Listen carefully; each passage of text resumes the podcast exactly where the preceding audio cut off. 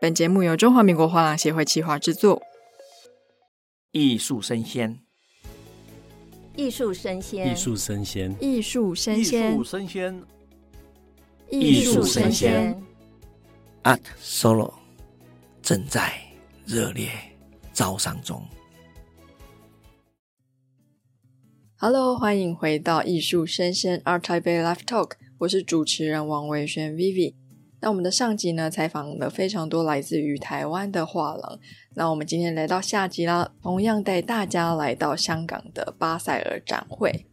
它的展会面积其实非常大哦。楼下呢是 Ar Basel，也就是大家比较熟悉的巴塞尔。那楼上呢是 Art Central，它在二零一五年展开了第一届。那从展开之后呢，就非常致力的邀请一些艺术家、策展人、收藏家、作者、出版人。评论家等出席不同的讲座，希望提供给各位藏家一些不同欣赏的视角。那在 Art Central 也有非常多的展位。首先呢，我们先带大家来到一间来自于成都，也是他们第一次参加 Art Central 的 K Gallery K 空间。好，那我们现在来到了 K Gallery，访问到负责人杨凯先生，要不要跟大家打个招呼啊？哎，大家好，我叫杨凯。是，那 K Gallery 是一个立足在什么地方的画廊啊？我们是来自成都的，中国成都的画廊。成都的画廊，那你们的画廊是采取什么样的经营策略呢？就是有像是经济什么样的艺术家，或者是这次带来什么样的作品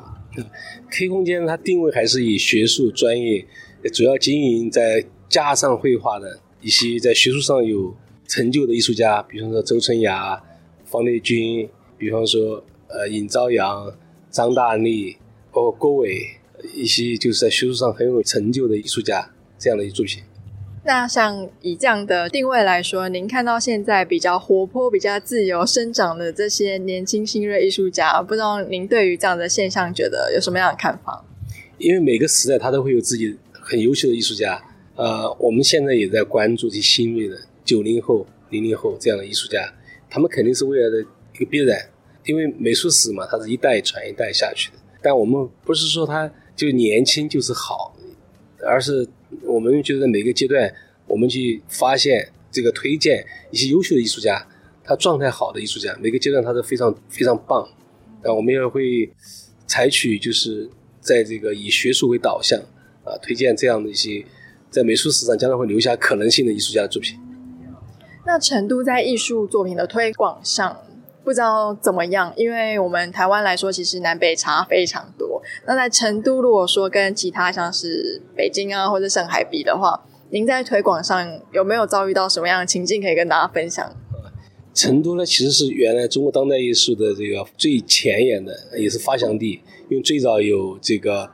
伤痕美术、这个乡土美术，包括后来当代艺术，包括张晓刚当年的，比方说我们的呃伤痕美术代表。就是陈松龄、高晓华、郝多林啊，后来有以乡土绘画代表，就是罗中立跟庞茂坤，再后来以当代艺术是张晓刚、周春芽啊等等这样的艺术家。那么我觉得在这样一个地理环境之下，它这个艺术生态也非常健康的，因为有中国当代艺术最早的一个园区，叫就叫沙子堰，当时住了很多艺术家，罗中立啊、周春芽。这个何多林、张晓刚以及他们艺术家各位住住的地方，后来在这个地方，一群艺术知识分子成了聚集地，就有了小百艺小酒馆这样的一个文化平台。后来就催生了成都的呃中国第一家民营美术馆，叫上河美术馆。后来也有中国最健全的一个艺术区，叫叫南岭艺术区。再后来就有这个中国很重要的两个双年展，一个是叫上海双年展，另外一个是民企办的。邓鸿先生办的叫成都双年展，啊，整个生态非常的这个健康发展，然后有自己的一群热爱艺术、支持艺术收藏家，啊，这个这层每一代都会有有很多这样的新人，整个生态从艺术家园区到这个美术馆到画廊到收藏家，它都是一个群体，对这个生态起了很重要的一个贡献作用。那么在这个地方，因为我是成都人，在这个地方办画廊，它肯定现在不如北京、上海。它没有那么多，不是中心嘛，还是在西南的中心，但是它也它也有缺点，也有优点。优点嘛就是比较安静，就缺点嘛它稍微不是在一线啊。但是你有好艺术家，你是一样的，到全世界参加博览会、做展览交流，我觉得它它还是非常好的一个一个一个地域。当然，我们也会往前，比方说北京、上海，我们也会慢慢的办自己的分的画廊。嗯，那这是 K 空间第几次参加 Art Central？这个 Art Central 实际上是我们是第一次参加。嗯，那这次参加有没有什么有趣的观察可以跟大家分享？我觉得参加它可能没有巴塞尔人气那么多，这个地方它位置比较稍微有点有点点那个不是很吸引人，但它来的质量还是蛮好的，是吧？跟北京、跟上海的的博览会的群体相比，它有一大半的是国艺部分，就是很多呃东亚的或者是这个日韩的，另外也有很多欧美的啊这些老外，他多一些。那这个生态呢，我想，我觉得通过这几天感受，一个是买名家的，第二是买未来的名家的。嗯，我觉得这个生态跟大陆有点不太一样，呃，有它很好的一面。挺好的。听完了来自于成都杨凯的分享呢，我们现在要带大家来到一间非常特别的画廊，叫做当代东京。它成立在东京，那在二零二二年在北京开设了一个分店。他也是第一次参加 Art Central，究竟他对这次的展会有什么样的观察可以跟大家分享呢？那我们现在来到一个非常特别的画廊，因为那个画廊下面写了东京，也写了北京。那这是一间什么样的画廊呢？嗯，我们画廊呢是成立在东京，然后大概做了之前有三十多年的历史，大概从二零一七八年开始就，之前是关注二级市场更多一点，然后一七一八年开始就做一级市场，就是一些年轻的日本艺术家比较多，所以把这一块呢作为了一个画廊现在对外去更多展示的一个方面，是这么个情况，然后在。呃，二零二二年在北京又新设了一个新的，算是一个分的网点，嗯、对，是这么个情况。所以目前现在是东京跟北京两家都有。那在这两个地方在经营上有没有什么比较不一样的策略？呃，还还算是比较统一吧，因为毕竟我们艺术家基本上都是以日本的艺术家为主，只是希望给两边的。呃，藏家更多的展示看到艺术家的机会，同时也帮艺术家可以通过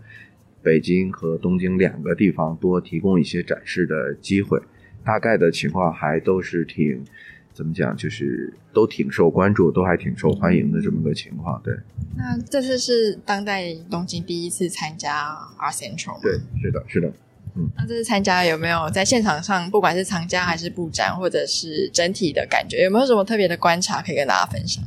嗯、呃，给我们感觉，因为也是三年的疫情影响，还没有，就是香港这边一直是沉寂嘛，等于今三年之后终于开关了以后可以过来的话，我们觉得整个大家的热情还是非常的。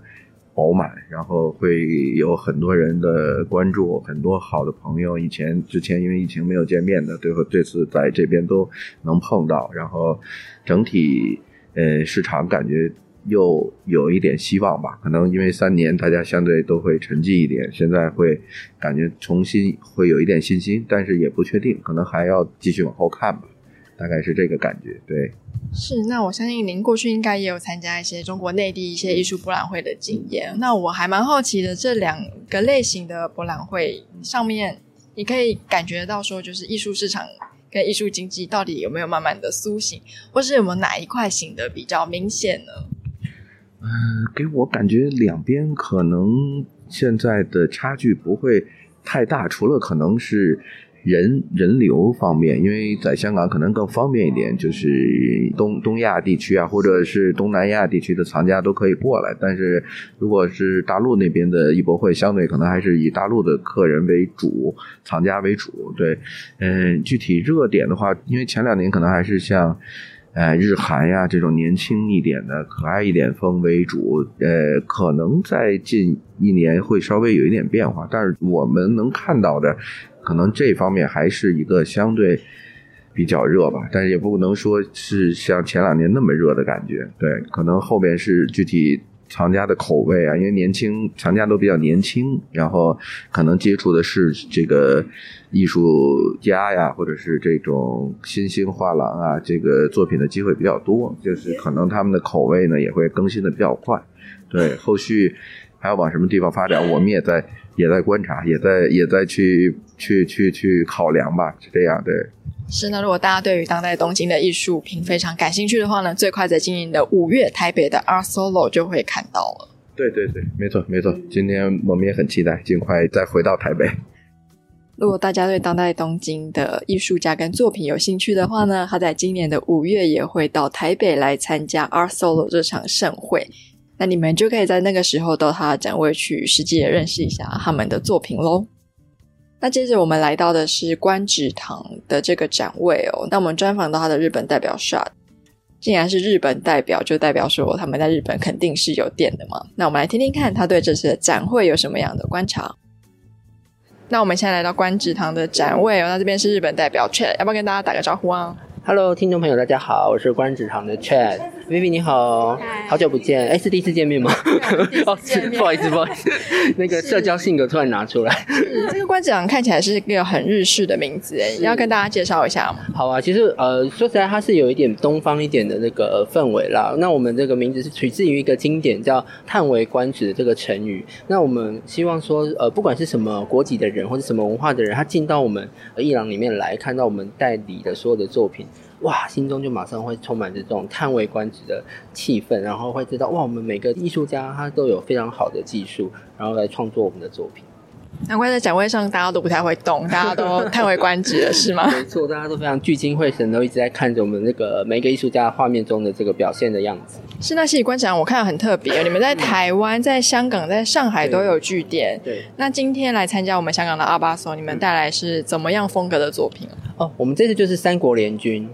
就是台湾代表、韩国代表跟日本代表，对，呃，其实我们的艺术家每一个他都拥有非常呃好的一个作品制作的技术哦，那这个也是我们呃算是代理艺术家的一个基本标准。那每一位艺术家也会有非常独特的表现的技法，比如说像我们讲这个日本代表好了，像我们刚好就站在日本代表中本智也先生的作品前面，他其实一看的时候，你就会想说，哇，他是非常色彩缤纷，然后很像有人说会像彩虹，有的人会说像是吃一些健康食品会看到的一些画面这样子，对对对。但他其实有趣的地点在于说，他是用最少的制作方式，然后来呈现一个最丰富的画面。他用呃所谓的 airbrush。空气喷枪，那也只用色彩的三原色，所谓的红色、黄色、蓝色来做创作。所以你看到它的色彩斑斓的样貌，其实并不是用不同的颜料，而是它是用最基础的三原色去堆叠出来。所以它每个颜色都会是有一种渐层感。那也就是因为这个渐层感会带给你视觉上有一种非常丰富，然后非常呃，好像有很多。幻想中的画面的感觉。那第二个重点是说，他其实用了一个跟一般当代绘画有点不太一样的技法，就是他把颜色堆叠在背景里，然后借由堆叠在背景里去呈现出他想要呈现的一个主题。所以他真正想要画的，比如像我们眼前的这幅画，它里面其实画了，我看有。呃，有一只鱼，然后有非常大朵的樱花，它并没有真正的去把这个鱼跟花的形态画出来，但是它是借由颜色堆叠在背景里，然后呃堆叠出一个立体感，让你觉得它有画了一只鱼，但它其实并没有画。这个是我觉得很有趣的一种西方的绘画技法，表达东方哲学的一个作品。那这是第几次参加这次的巴塞尔展会呢？嗯，其实我们是第三次。对，那中间当然我们从一八年开始来，一八一九，然后中间大家知道世界有点停摆嘛，然后后来到今年二零二三年，终于又有机会可以来参加阿巴索我们就是非常的开心。那今年的阿巴索跟往年参加起来有没有什么比较不一样的小观察可以分享给大家？嗯，其实我自己个人的看法啦，就是说，呃，我们以前上两届来的时候，呃，就是这个现场充满着。世界各地的藏家，那那个藏家的那种组成是非常让我们惊艳的。就是可能你这一秒在跟印度的藏家谈话，那也许下一秒你可能就跟杜拜的藏家谈话，它是非常的跨越这个世界的版图的感觉。那今年呢，我在猜，有可能是因为刚好就是疫情才刚有点快要迈向结束的一个状态，那好像还比较没有那么多的这种呃世界的藏家的那种感觉，反而就是说。感受到我们说实话，就是我们讲中文的机会变多。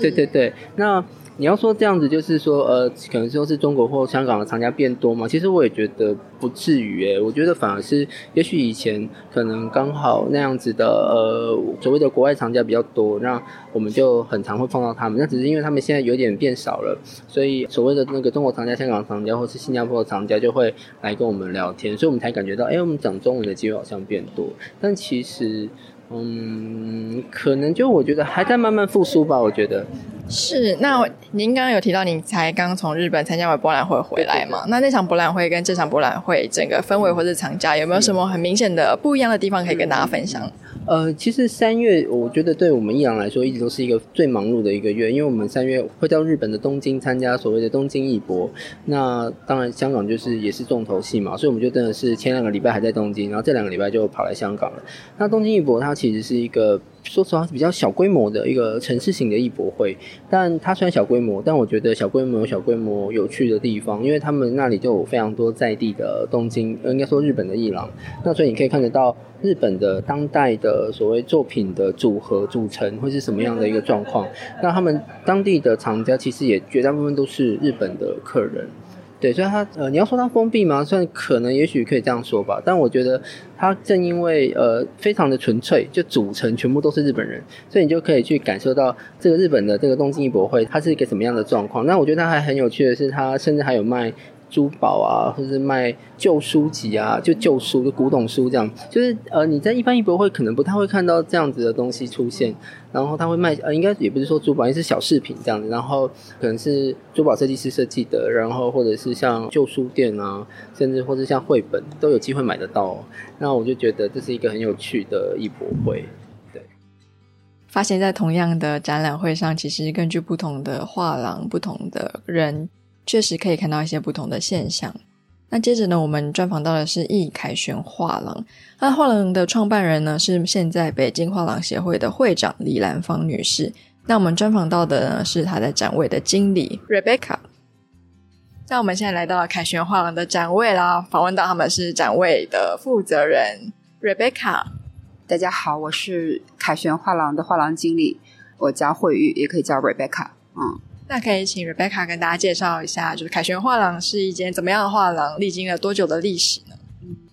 我们凯旋画廊呢是零七年成立于七九八艺术区，然后至今现在有差不多快十五年的一个，呃，今年应该是第十六个年头，去年是十五周年嘛。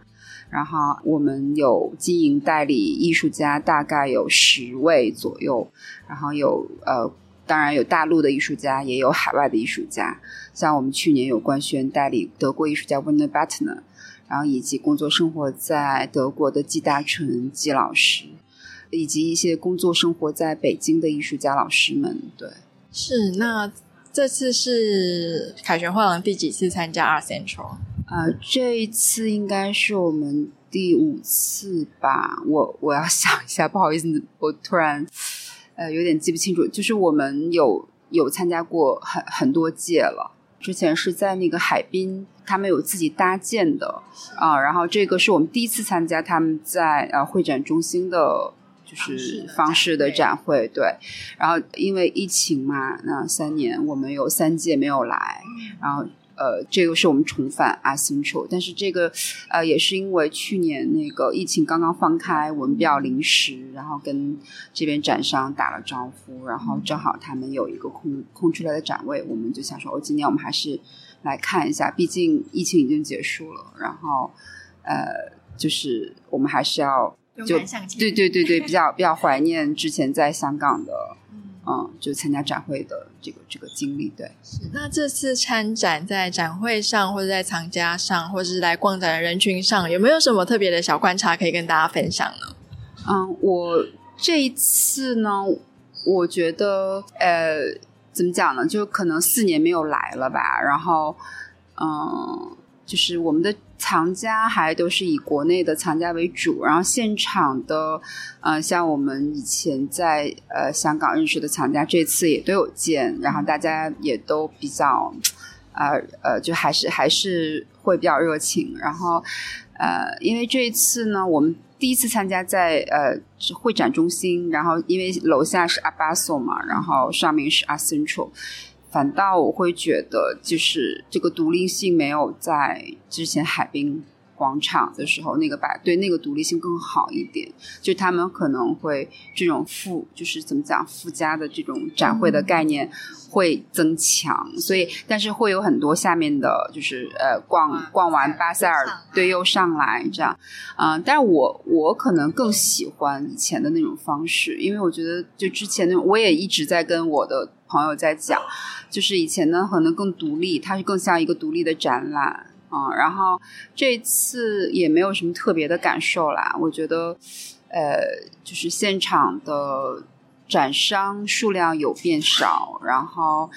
呃，展品的质量也就还 OK 啦。但是我觉得可能因为疫情吧，大家还没有就完全的 ready。但是呃，要有一个就是怎么讲 warm up 的一个一个时间，就这段时间，我觉得今年是一个 warm up。但是很高兴大家都回来了，然后觉得这个就是一个很好的一个开始，我们还是很开心的啊，非常开心。那在这个单集的最后呢，我们访问到的是由中央美术学院成立的岩上艺术空间哦。那中央美术学院它简称为中央美院，它是中国教育部直属唯一的一所高等美术学校。那究竟这个类似产跟学合作的展位会带给我们什么样的分享呢？那我们现在来到一个非常特别的单位哦，因为我们的郎主是理事长的好朋友，所以我们有这个机会来采访他。董小姐你好，你好。那你可以跟听众们介绍一下，你们这个单位是？呃，我们是在北京中央美院国际校区里的艺术空间，我们叫岩上艺术中心。对，是学院出来的艺术中心。对对对，是国际学院里的艺术中心。然后我们叫岩上，炎黄子孙蒸蒸日上。哦。哦，非常有创意。是什么样的起心动念，学校会成立这样子的艺术空间？是为了要让新兴学子们有一个舞台可以发展，还是说有其他的想法呢？呃，是的，是这样。这个空间呢，呃，很早就在了。然后这个空间建筑也非常的漂亮。然后我们这个空间的话呢，除了呃，我们这边有。就是代理的相关的艺术家，然后再就是学校本学校的学生也可以去参展，所以说是就是方便去呃传播这些优秀的艺术家的作品到世界各地给到大家欣赏。所以是怎么样的评选机制决定说哪些学生的作品可以跟着贵单位一起在世界的舞台上崭露头角呢？我们这边的话呢，就是两个方向，一个大的方向的话呢，虽然基本上是以呃，这种抽象派的艺术家为主，呃，然后再就是作品的选择方向来讲的话呢，嗯，你也看到了我们这次带来的这几位，像呃刘刚老师，像范真，然后还有张宏斌老师，就是这些作品的话呢，嗯、呃，虽然是抽象，但是呢，作品的艺术家的状态都是很向上，嗯、或者是像范真呢，就是很欢愉。然后包括还有另外一一位嘉措老师的作品，就是《心如圆满》系列，就是很走，就是很很向内心流的心流在创作层面的这一篇这一些作品。再就是我们另另外一个选择艺术家的方向，就是还是会推一些年轻艺术家的作品，就是跟大家见面，基本上是这两个大方向。那这是岩上艺术空间第几次参加这次的 R Central？我们这个空间比较新，就是岩上空间是刚刚成立就一年的时间。然后我们去年的时候是做了一个呃群展，就是一些年轻的艺术家大家一起的一个合展，主要是以呃九零后为主。然后呢，到了今年的话呢，因为开始就忙香港的这个 Art Central 的这个博览会，所以说目前呢，就是大家的时间都集中在这个博览会上。然后做这些艺术家作品的推荐，然后我们本次艺术博览会呃也非常的好，然后带来的这几位艺术家，大家感觉都非常的棒，很多一些客人，然后他们从巴塞尔过来的时候，还会给到一些一些评价说，哎，那边的作品很燃很炸，但是回过来之后看到你们展位，还会觉得会内心很平静。其实我觉得这个观点呢。就是有几位艺术家会有这样的一个回馈哈，我个人其实蛮开心的，就是这是我想要的，就是艺术品呢，其实最重要的像是嗯，画如其人，画如其人，一个是对艺术家，一个是对观看的人，就是观众看到画的时候，能够让他感觉到心灵很平静，或者是心灵很欢喜的这个方向，其实是我们选择艺术家的一个很重要的方向。那在这次 Art Central 的展会上，有没有什么特别的观察可以跟我们听众们分享呢？特别的观察，像是有没有哪一个国家的藏家比较多，或者是有没有哪一类的作品特别受到现场藏家的欢迎？哎呀，呃，这个问题不是说要刻意的夸我们自己的话了，主要是第一，我主要是这个会展期间的话也比较忙，大部分时间都是在展位，目前为止还没有顾上去看其他的，可能更多的都是在，呃，就是公众号呀，或者是。因为我们这边的来的观众特别的多，就是自己请的 VIP 也特别的多，然后就大家给的一些回馈，嗯，就是关于作品上来讲，还是会比较喜欢我们带给的这些艺术家的作品，在这个方向。感谢各位收听这一集的艺术生鲜 Art a i b e i Live Talk，我们将在下一集呢专访尊彩艺术中心的总经理陈晶莹女士。她同时也是中华民国画廊协会的副理事长，与我们分享这次的香港的展会从布展、开展到闭展，究竟有什么样的观察跟更深入的市场分析。敬请继续锁定我们的艺术生鲜 Art a i b e i Live Talk，我们下一集见喽，拜拜。